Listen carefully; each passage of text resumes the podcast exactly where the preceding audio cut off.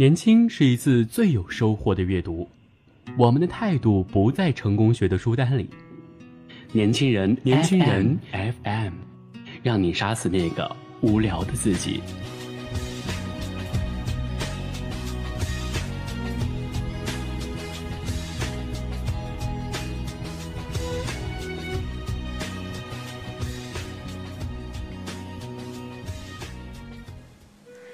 你好，欢迎收听《年轻人杂志》夜读节目，我是杜丽。今天晚上跟你分享的文章是《孤独的树》，作者席慕容。在我二十二岁那一年的夏天，我看见过一棵美丽的树。那年夏天在瑞士，我和诺拉玩的实在痛快。她是从爱尔兰来的金发女孩。我们一起在弗莱堡大学的暑假法文班上课。到周末假日，两个人就去租两辆脚蹬车，漫山遍野的乱跑。附近的小城差不多都去过了。最喜欢的是把车子骑上坡顶之后，再顺着陡峭弯曲的公路往下滑行。我很喜欢那一种令人屏息炫目的速度，两旁的树木直逼我们而来。迎面的风带着一种呼啸的声音，使我心里也不由得有一种要呼啸的欲望。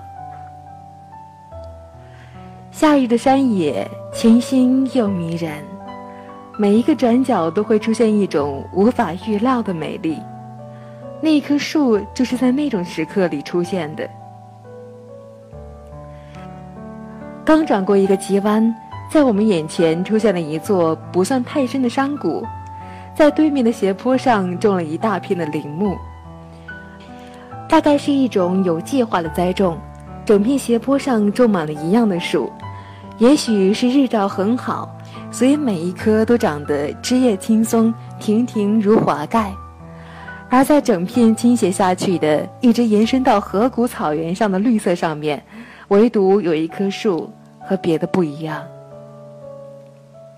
站在行列的前面。长满了一束金黄的树叶，一束绚烂的圆，在圆里又有着一层比一层还璀璨的光晕。它一定是坚持很久了，因为在树下的草地上也以圆圆的地铺上了一圈金黄色的落叶。我虽然站在山坡的对面，也仍然能够看到刚刚落下的那一片，和地上原有的碰在一起的时候。就觉得后者已经逐渐干枯褪色了。天已经傍晚，四野的阴霾逐渐加深，可是那一棵金黄色的树却好像反而更发出一种神秘的光芒。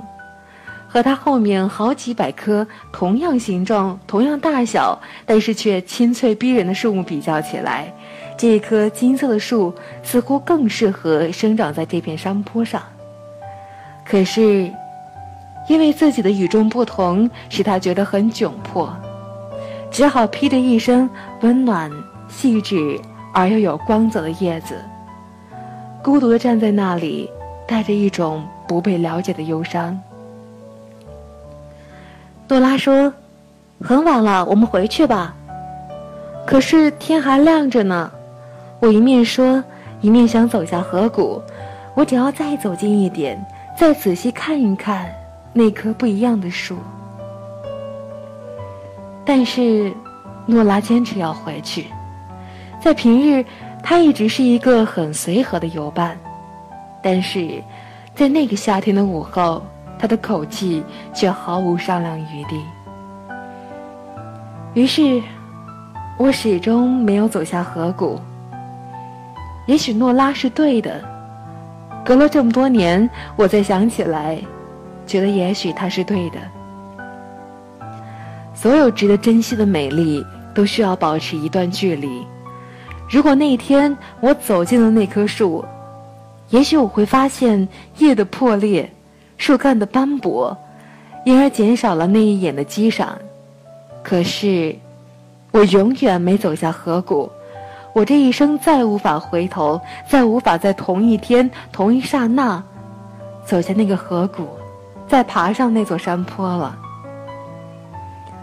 于是那棵树才能永远长在那里，虽然孤独，但却保有了那一身璀璨的、来自天上的金黄。又有一种来自天上的宠遇，不会在这人世间觉得孤独呢？